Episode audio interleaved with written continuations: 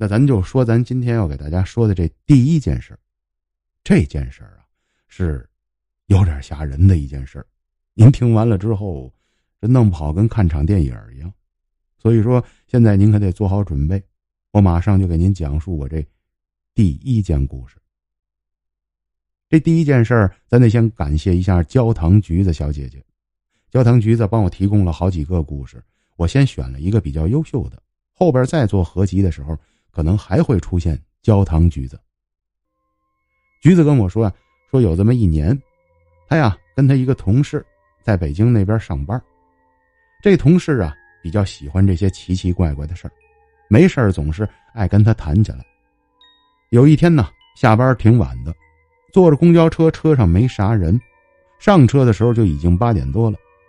快到了两个人一块租的房子，这会儿车开的已经快九点了。俩人聊着聊着闲天就聊起了这个灵异事件来。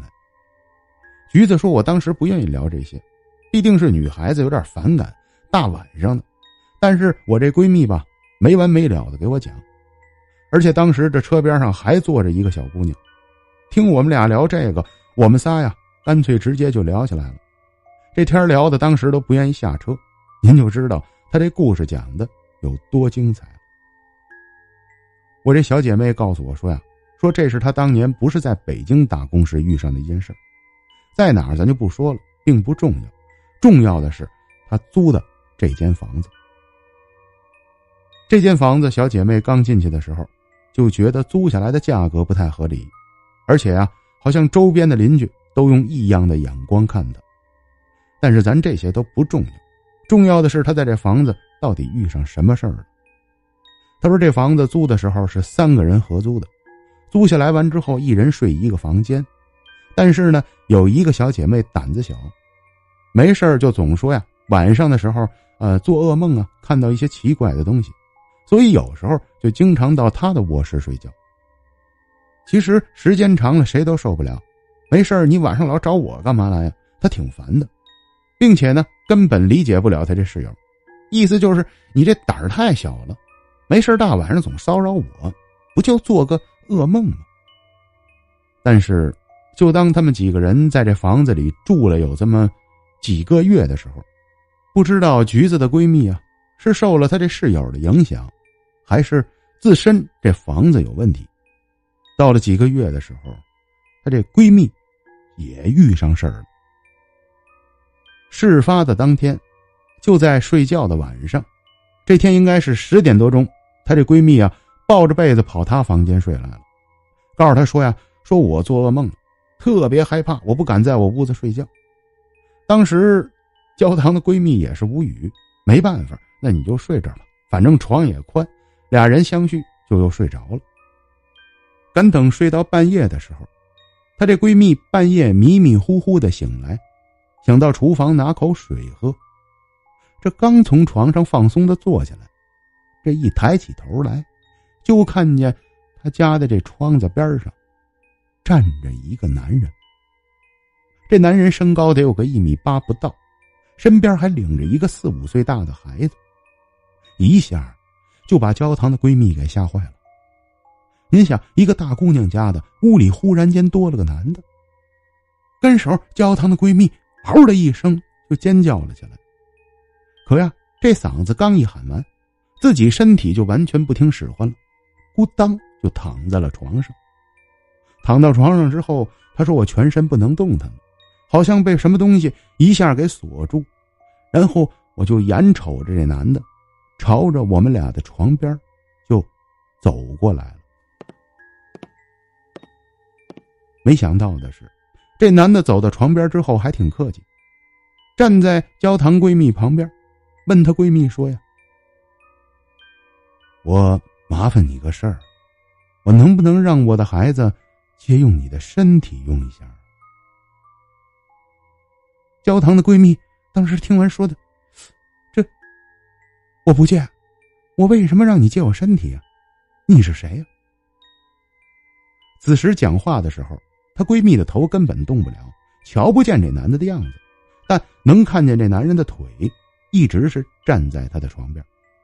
但是焦糖的闺蜜呢，一直还是拼命的朝这男的瞧，但怎么瞧那个角度啊，就是看不见上半身，因为这男的一直站在她腿的位置。然后接下来，这男的听完，他好像不愿意借他身体用。这男的好像马上这说话的声音就不太高兴了，又跟她闺蜜就说呀：“那能不能把他的身体给我用一下？”哎呦，您别说，焦糖这闺蜜啊还真举起。一听说她要用她小姐妹的身体，那也不成啊，跟这男的直接就急了，马上张开嘴，这脏话就冒出来了。然后就是一系列的大骂，告这男的说：“说你赶快给我滚，不然的话，我马上就打电话叫警察。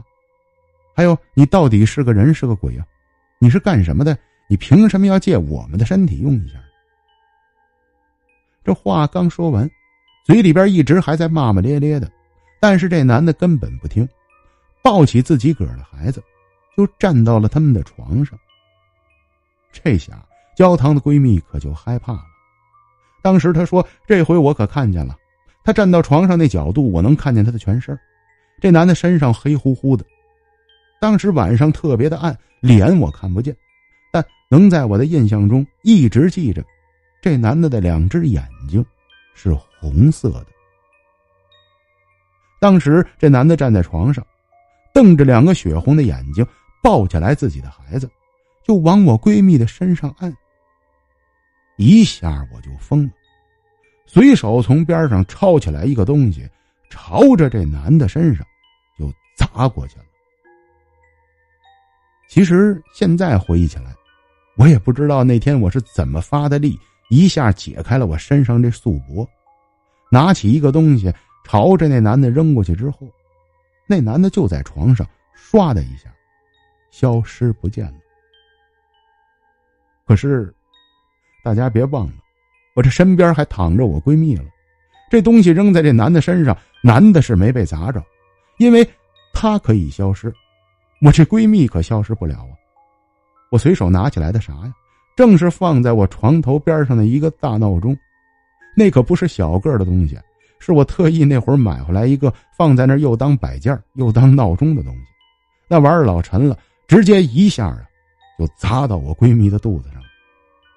哈哈，之前我是怎么喊我闺蜜也喊不醒，这下一下把我这闺蜜砸醒了，醒来时当场就跟我急了：“啊，你干嘛呀？这是，这大晚上的怎么回事啊？你怎么拿东西砸我呀？”一边说着，一边我这闺蜜就哭了，这弄得我呀是特别的冤。我当时差点脱口而出，把刚刚发生的事讲给她，但是我这嘴给收住了。为啥呀？本身他就胆小，好不容易找着这么间便宜的房子，我呀，要是把这事儿告诉他了，那明儿这人呢就得退了租。再找这么好的室友，这么老实的，我呀就不好找了。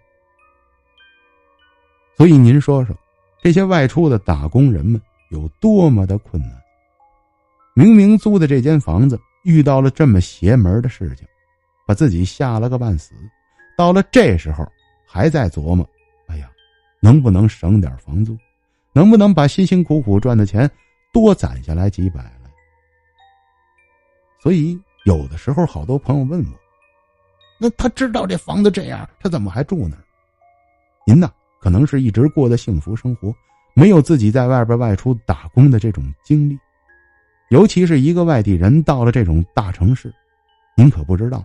这种巨型城市的这房租压力，那对于这城市生活的这些打工人们，那是最难的一件事儿。哎，好了，朋友们，这故事给大家说完了。其实有些故事最后没必要唠得太沉重这个点，但的确这是现实情况。到后边坚持了几个月，他们还是搬家了，因为这房子压根儿就住不了。之后发生了一系列的乱七八糟的事情，虽然没有前面这件这么惊爆，但让这三个女孩啊，根本没办法再在这住下去，所以这房子最终还是退租，换了地界。那行，那咱说完了这第一个，中间咱也不耽误，咱啊，直接讲下边的这件事。接下来这个故事啊，咱得感谢一位初中的小伙伴。这小伙伴今年上初三，学习压力挺大的，但是业余的时候，他说还是会听咱们《诡异档案室》的。他说：“凯哥，你讲的这些故事引起了我的共鸣，因为我在五六岁的时候，也遇上过这么一件吓人的事情。”咱在讲述他这故事之前，跟大家说一下，人这小伙伴有名字，但是他给我的是真名，咱不能说出来。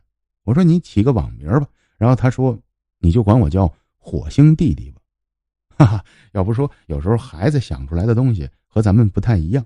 火星弟弟好像是哪个明星的一个名字吧？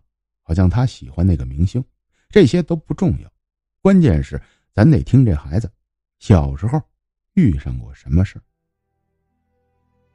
他说：“我家呀是南京人，但是由于一家人都住在芜湖，所以我是在安徽芜湖出生的。就在我五六岁的那年，家里出了这么一档子事儿，这事儿对我的印象非常深刻。”因为五六岁那年，我的太奶奶走了。太奶奶手里边有一定的资产，可不是个普通的老太太。走后之后，我们家里的这些亲戚，包括我们家的家人，这之间就开始闹出矛盾来。矛盾是为啥呀？就是因为太奶奶这巨额的遗产，当时闹得非常不开心。这由于亲戚光顾着打架吵架了。我太奶奶离开人间之后啊，就没人顾着发送的，一直把太奶奶冻在宾馆里。亲人们的意思是事儿解决不了，老太太的病不能出。也就是说，那段时间太奶奶一直一个人被冻在了殡仪馆里边。说话，这太奶奶那件事在我的回忆中，起码啊迟缓了这个办葬礼，得迟缓了有十几天。当时家里人闹得挺不开心的，到了最后，这还是我奶奶当时提出来的。奶奶说：“别管你们怎么闹，先得把老太太安葬。”但这些儿女们在出殡的那天，谁都不服谁，谁都觉得你们办的那个丧事啊不太漂亮。所以说，当时啊，在这殡仪馆办丧事的时候，连人家工作人员都觉得奇怪，是一家人租了一个厅。也就是说，当时啊，同时在一间殡仪馆、三间殡仪厅里，同时在帮老太太出一个人的殡。哈哈，这事儿挺奇葩的，因为当时我小，我也掺和不进去，一直是奶奶带着我。就在出殡的那一天，我也是一直跟在奶奶屁股后面。可是，这一天呢，当我们最后瞻仰老太太遗容的时候。我呢是跟奶奶两个人一块走过去的。那天我记得非常清楚，奶奶走到老太太边上的时候，说了这么一句话：“哎呀，这我妈这脸上怎么没盖白纸啊？这不行啊！我这小孙子还在边上跟着了。”其实这会儿我不知道奶奶说的是什么意思，后来长大了我才明白，我们这边人有个风俗。这人死了之后啊，见成年人没关系，一旦现场有小孩，脸上得盖上一张白纸。但当时我不知道怎么回事，跟着我奶奶屁股后边就去看老太太最后一眼。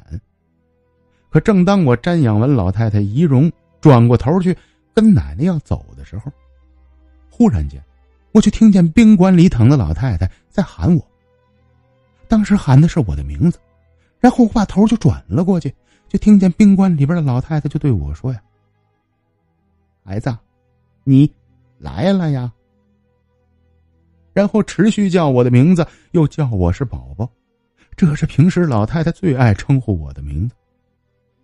但这会儿我年龄小，不知道什么是害怕，并且当时忽然间这事件出的太突然了，我这人呢，整个好像就错乱了，我就感觉。就像日常一样，我太奶奶在叫我，一下脑子根本就没反应过来。就到现在，奶奶还会提起来这事因为那天我答应老太太了。当时在场的家人们眼睛都被我吓大了，瞪着两个大眼看着我。此时的我呢，一个五六岁大的孩子，竟然对着冰棺里边，跟已经去世的太奶奶说上话了。您呢，没有站在我当时的角度，您永远不明白。对于一个五六岁大的孩子，我哪知道什么是鬼，什么是怪呀？那是我太奶奶亲切的声音，我自然就跟他老人家聊起天来。可是，在一旁的亲戚，全被我这个举动啊，真的给吓呆了。不过还好，我成了我们家的小英雄。就因为我发生的这件事家里的这些孩子们没有一个再敢闹了。此时奶奶也站出来，告诉他们说：“哼，跟你们说好多事儿，你们不相信，你们光顾着老太太这些东西，呵呵，你们就闹吧，啊，后边出了事儿，有你们啊，哭的时候。啊，得了，朋友们。”这故事也给大家说完了，这事儿也挺惊奇的，而且我觉得是个小孩给咱们讲的，孩子他不会胡说的。虽然初中的孩子已经不小了啊，有自己健全的思维方式了，但是我觉得这个这个年龄段的孩子他不会没事啊，跟一个主播上这胡说八道来。当年他五六岁时，指定是听到过奇怪的声音，不然的话他。编不出来这些内容，所以说有些事儿啊是根本没法解释的。他这太奶奶、老太太也会选人，这些大人们不懂事儿啊，一帮混孩子。我呀，找我太孙子，你们不是不孝吗？我呀，让我太孙子吓唬你们。行，老太太反这招也是够绝的。不过事儿后边倒挺平稳，家里也没出什么大事儿，该解决的也都解决掉了。但是发生的这些事儿，却留给了我们。行，朋友们，现在是十九分钟，咱每期节目都要超过二十分钟的，这末尾咱赶点稍微急一点，必定是合集，讲俩故事没太大意思，称不上合集，那就叫二合一了。那咱末尾啊，再给大家说一个。接下来咱们要聊的这件事儿啊，是发生在。起码得十多年前的，那，么一个正月十五的晚上，这很多地方啊有这么一个习俗，讲究这正月十五的时候啊，都喜欢给小孩买个灯笼，然后晚上出去溜的时候打着灯笼出去。这习俗现在很少有人遵循了，可能有些传统家庭啊啊还会买个灯笼，但是没事干带着孩子打个灯笼出去溜达的事儿。应该很少有人做了，但是这些老习俗咱不能忘了，并且在九十年代那会儿、七十年代、八十年代都非常的流行。这不嘛，给咱提供故事的这小伙伴，他说就是他小时候，这会儿他也就是十一二岁的时候，这年正月十五，他呀二舅给他买了一个特别漂亮灯笼，当时家里的小孩是人人都有，但唯独他这个特别的美。因为那会儿的灯笼里边还带电动的，有小人能转，呵，拿手拿着，他特别的开心。这天晚上到了七点多钟的时候，一家人吃完了饭，带着各自的孩子，亲戚们就全都在家门口溜达，有的燃放爆竹的，有的打着灯笼，带着孩子没事遛弯的。那会儿啊，不像现在，大家都在家里玩手机。那会儿的人是愿意出去参加这种集体活动的。